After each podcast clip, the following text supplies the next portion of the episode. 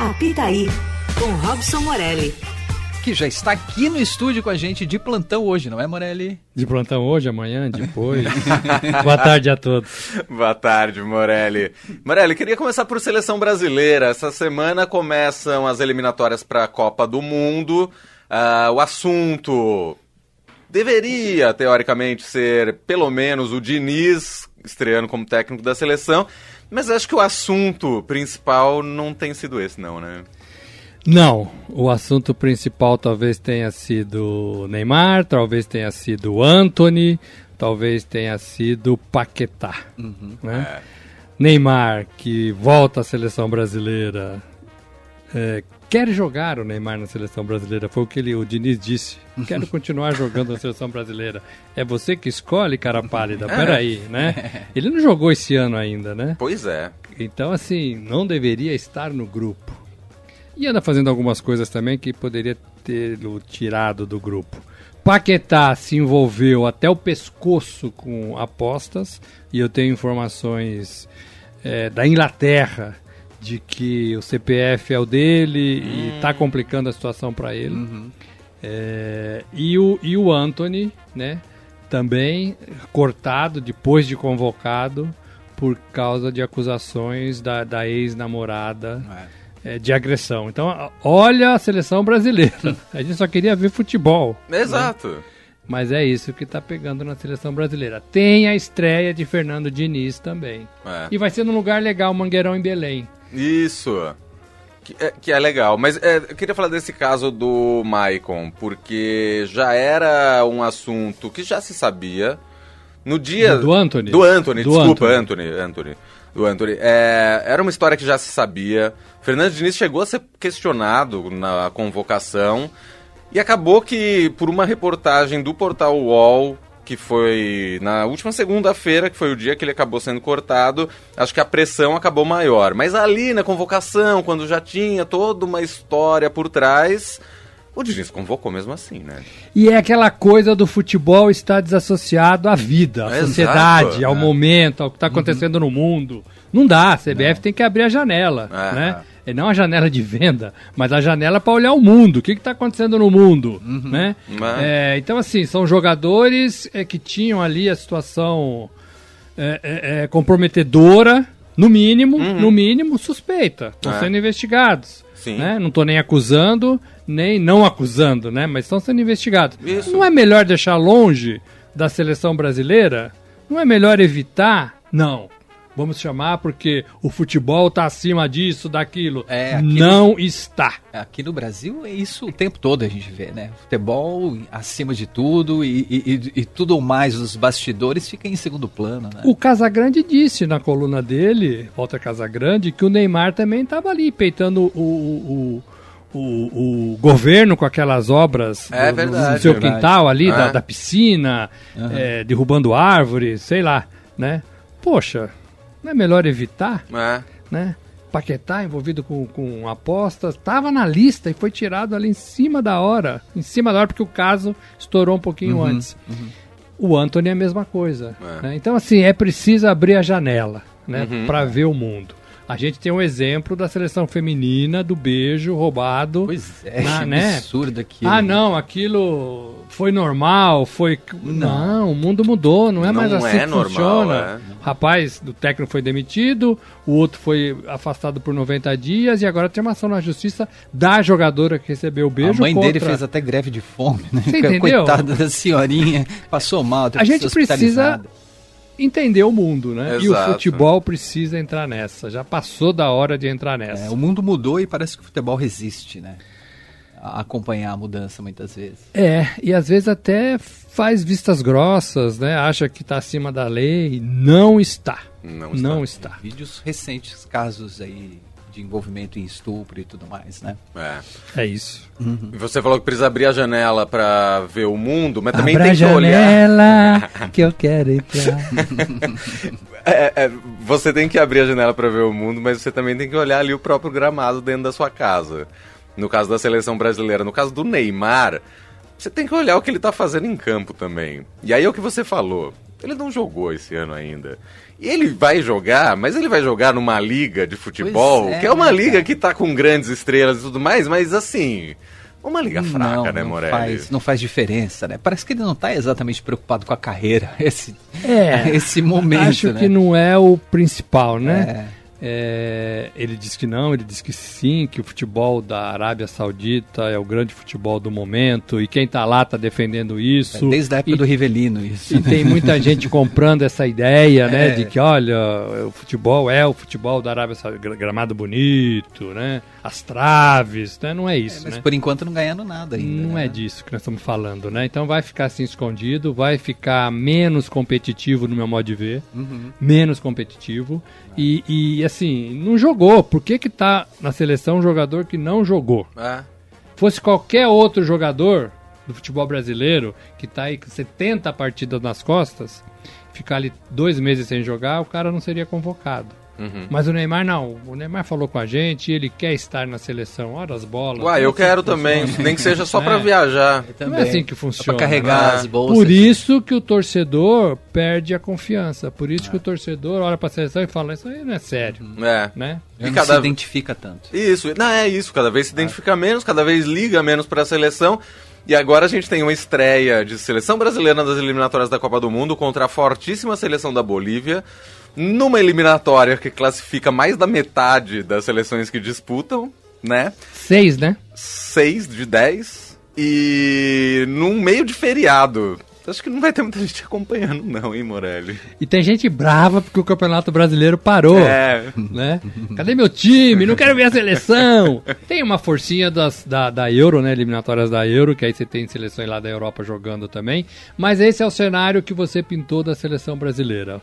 É, eu, eu entendo que as eliminatórias têm que começar e né, é preciso. Claro. Mas assim, com 48 seleções na próxima Copa do Mundo, vai ter muita, muita vaga, né? Uhum. O Brasil, que vai sempre bem nas eliminatórias, quando não é primeiro, é segundo. Uhum. O ano passado não teve aquele jogo com a Argentina, que foi o jogo da Covid, né? Verdade. né? Sim, é. E depois, tanto a CBF quanto a AFA, a Federação de Futebol da Argentina, chegaram a um acordo que não precisava ter um jogo das eliminatórias, esse jogo não aconteceu, uhum. é, você passa a desacreditar. Você olha para aquilo e fala, ah, já sabemos o que vai acontecer. Uhum. Brasil vai ser primeiro, Argentina segundo, Argentina em primeiro, Brasil em segundo. Vale a pena ficar acompanhando isso, torcendo, vibrando? Uhum. Aí o torcedor, né? O jogador que fala que quer jogar e joga. Então tem tudo isso envolvido na seleção brasileira. Eu adoro a seleção brasileira. Eu acho que cobri muito seleção brasileira. Todas as Copas que eu fui, eu fiquei com a seleção brasileira, né? Cobrindo.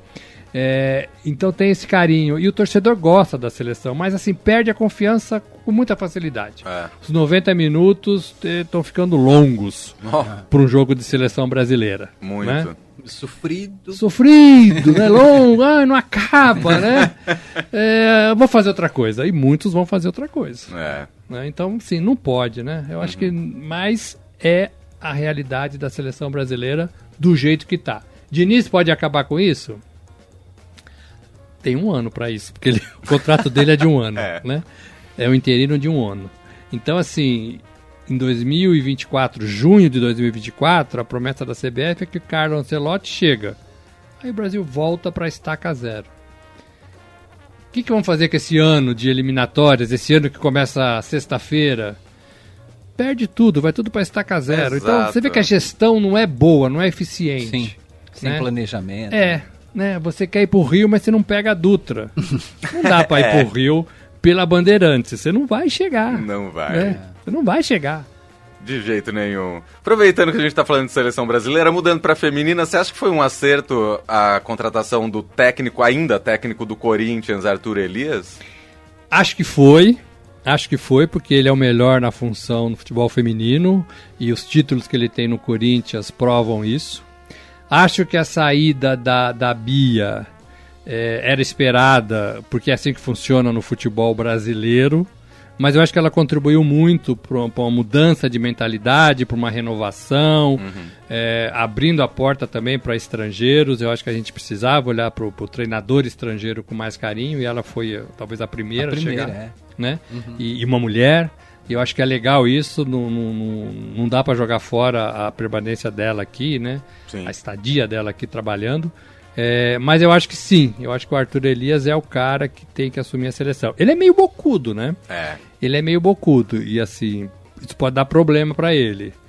É, vamos esperar, vamos esperar. Ele faz a final, inclusive nesse fim de semana, Corinthians e Ferroviária. O trabalho dele né? se destacou mesmo, né? É. Esse time do, do Corinthians estava acima da média, né? Do futebol feminino. E é uma vida dedicada a isso, né? Uhum. Pensando isso, planejando isso, entendendo né, tudo isso. Eu acho que ele tem muito a contribuir e vai pegar um trabalho deixado ali, né? Não vai começar na estaca zero no meu modo de ver, apesar do resultado da Copa Feminina.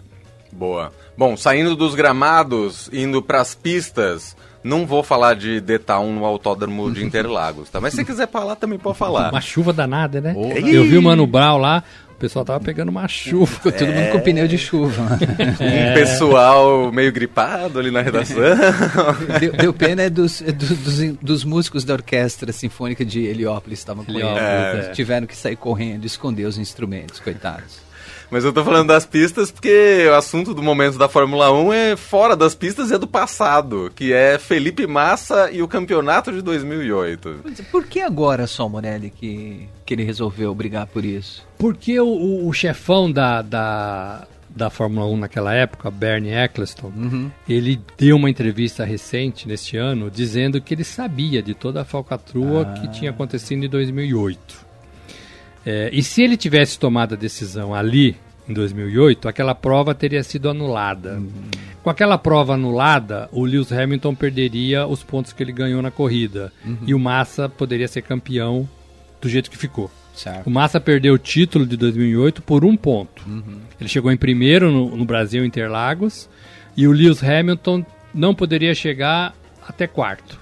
Na última volta, o Lewis Hamilton passou é, é, de quinto para quarto. Hum.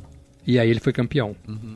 Por um ponto de diferença. Então, é, o que o, o, o Felipe Massa tá, tá tramando é exatamente isso. Olha, ele sabia, não fez nada, me prejudicou. Se eu tivesse sido campeão, eu teria ganho mais dinheiro, teria ganho mais prestígio, a Ferrari teria é, tido mais um título, o Brasil teria tido mais um piloto, acho que o 16, né? É, é, não, não sei. É, também não. É, fugiu essa informação. É, então ele está ele tá reivindicando isso. E está indo para cima da, da Federação Internacional de Automobilismo e da própria organização da Fórmula 1. No direito dele. No uhum. direito dele. Aquela prova teve um acidente provocado pelo Nelsinho Piquet, uhum. amando da, da escuderia. É. Bate, força a batida. Uhum vai parar, o Alonso vai conseguir se safar e vai ter uma colocação melhor. Ele seguiu ordens da equipe. Mas não poderia não ter seguido, né? Deveria não ter seguido. É, eu não, é. eu não faço isso. Uhum. Eu sou um piloto é, que o melhor vence Exatamente. e não tem falcatrua, uhum. justo, né? É, mas ele fez. E ele fez. Fez e está feito. E alguma chance de título virar um título para ele? Não, né? Na regra da Fórmula 1 da FIA, não tira título de campeão. Então, no máximo, seria dividir o título com Felipe Massa. Uhum. Tem dois campeões em 2008. Felipe Massa, que é também um, né? É. Um, um, um, café frio, né? Exato. um café frio, né? É, não sei se vocês gostam de café frio. Não, né? um café frio, né? É. É, mas o Massa até falou que poderia ficar contente com isso. É. Mas tem uma indenização de 150 milhões de Uou. dólares. É, e faz diferença, né? É, isso é bom, né? Isso é bom, né? Porque pois o Massa é. alega que poderia ter tido aumento de salário, patrocínios, juros e correções monetárias nesses últimos 15 uhum, anos. Sim, e tá certo. E né? tá certo. E, e, então tem, e ele contratou um time de advogados brasileiros, franceses, ingleses, americanos. Tem um timaço aí de advogados a FIA e, a, e, a, e a, o pessoal que organiza a Fórmula 1, é, eles estão para responder esse pedido de justiça. Eles não gostam muito de, de, de brigar fora, não. Uhum. Então, capaz que saia alguma coisa antes mesmo de, de, de andar na justiça. Muito bem. Este Robson Morelli está diariamente no jornal Eldorado com os seus pitacos, com os seus, suas previsões. Se você do outro lado do rádio não ficou triste porque eu não perguntei quanto vai ser Brasil e Bolívia, sexta-feira liga o seu rádio aí 8h50 da manhã que você vai ouvir o palpite do Morelli. Eu vou ali na redação agora pegar um café quente e você acelera pro seu plantão de feriado e a gente volta a se falar. Os caras te jogaram numa fogueira com isso agora, né? Agora você tá obrigado a dar os seus palpites. E aguenta depois, não é mesmo? Gente, eu não sei porquê, porque assim. eu mais erro do que assim. É isso que é legal. Mas eles querem me ouvir. E depois, e depois ainda fazem a, a conferência na segunda-feira, mostra o que ele falou, a gravação e, é. e tira satisfações. Mas né? sabe por quê, André? Porque eu falo assim, me cobre depois. É. E aí eu me lasco. É, tá e você não resiste, né? me cobrem depois. E aí pronto, eles cobram. Muito bem. Gente, boa tarde abraço, a todos. Morelli. Obrigado, Morelli. Grande abraço, um bom feriado, um bom plantão.